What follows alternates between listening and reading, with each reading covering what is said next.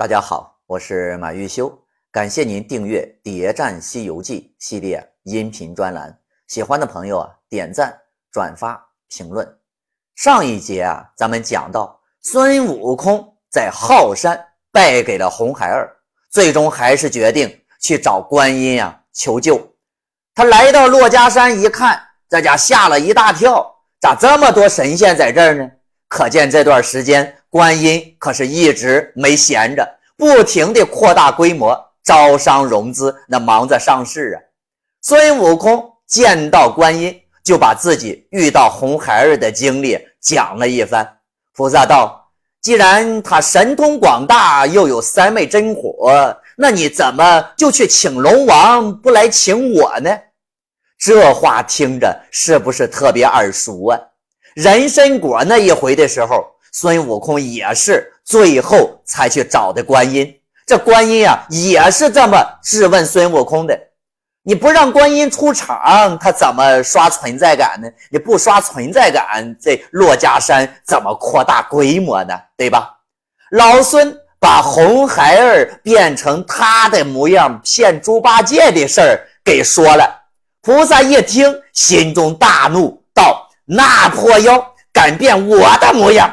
哼的一声，将手中的玉净瓶往那海心里呼的一灌，唬得那行者毛骨悚然，说：“从来没见过菩萨发这么大的火，熊孩子真是太不把观音放在眼里了。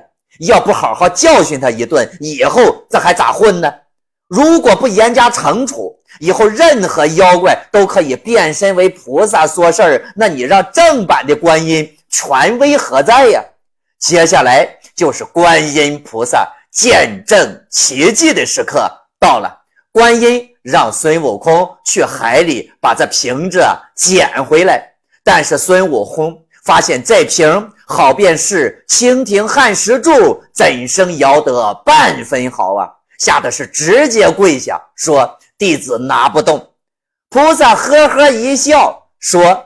这瓶子常识啊是个空瓶，如今是净瓶抛下海去。这一时间转过了三江五湖、八海四渎、西园潭洞之间，共借了一海的水在里面。你哪有架海的斤两啊？所以拿不动也。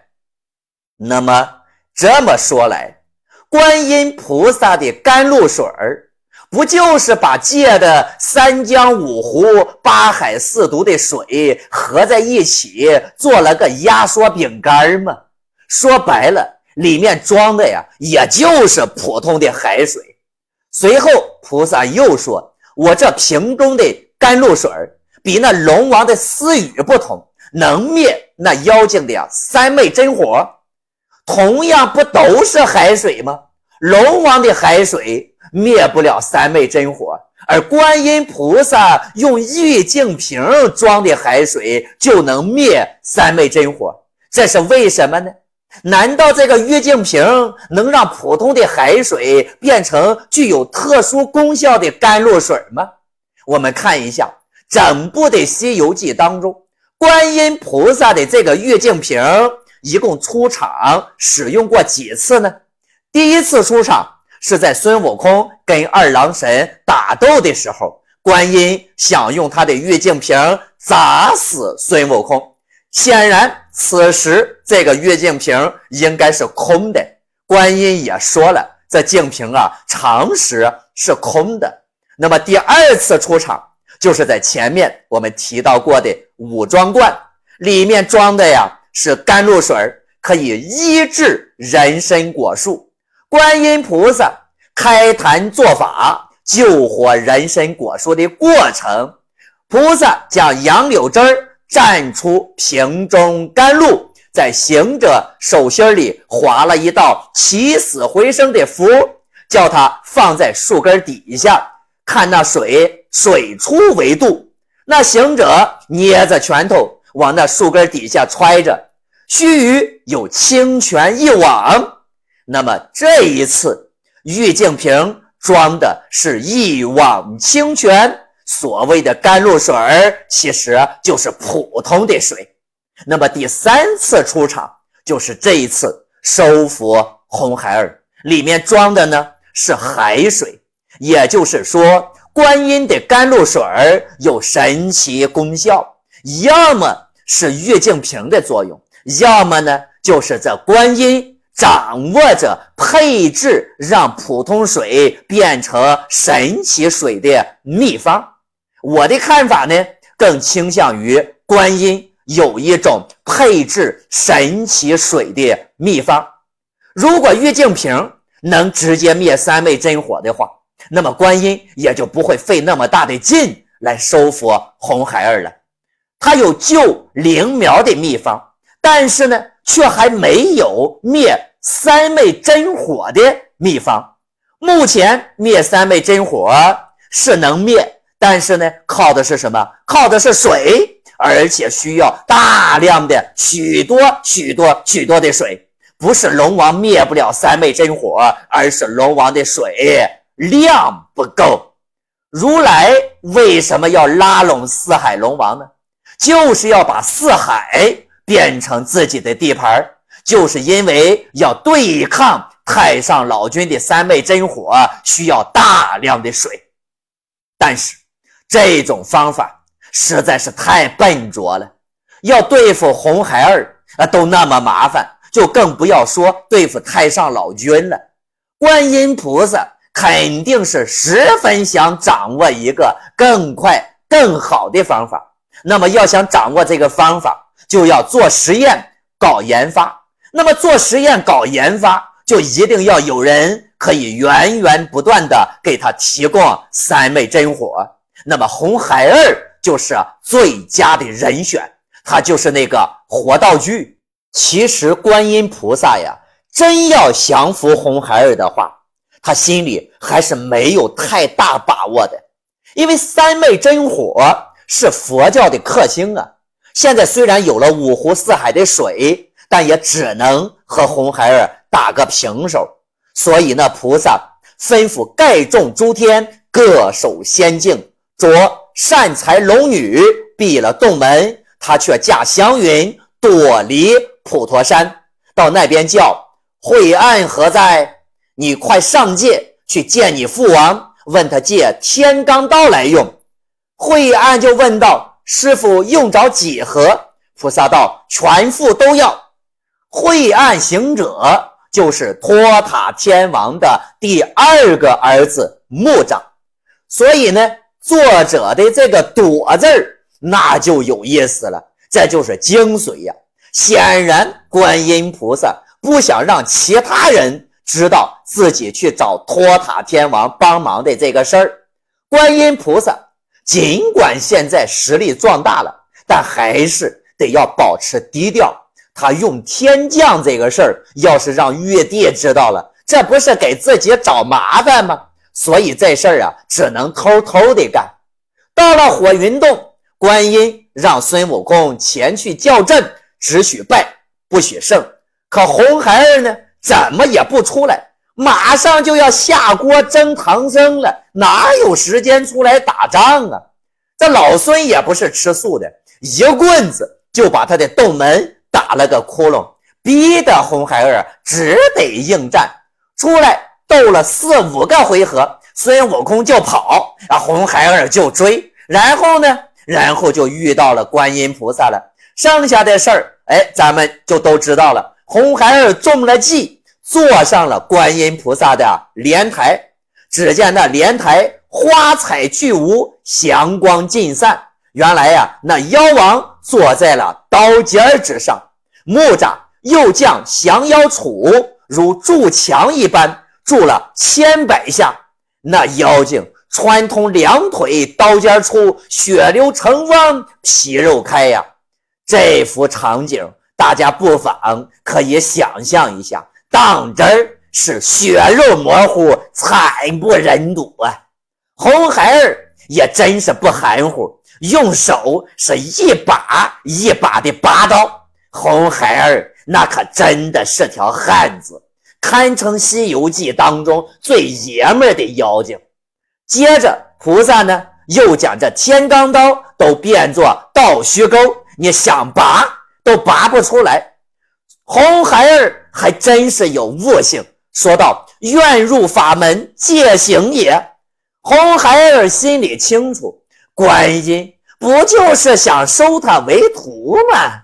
答应不就行了吗？观音菩萨要收红孩儿当徒弟，那首先呢是给红孩儿得先换个发型，剃做一个泰山压顶，啊，与他留下三个顶大，挽起三个窝角揪。就连孙悟空都觉得这妖精啊太晦气，弄得个不男不女，哎，不知像个什么东西。菩萨的审美观呀，当真是不怎么样。为什么要给红孩儿先剃度呢？剃头的目的就是要消灭红孩儿的抵抗力，瓦解他的战斗力，这叫心理战。然后呢？又给红孩儿改了个名字，叫善财童子。红孩儿都欣然接受。观音心想：既然红孩儿已经服软了，那一直留着的金箍，那不就省下来了吗？但是红孩儿呢，一获得自由，立刻就翻脸了。红孩儿心中那是一万个不服啊！有本事你和我单打独斗！用阴谋诡计算什么本事？哎，看来观音的这金箍是省不了了，还得用啊！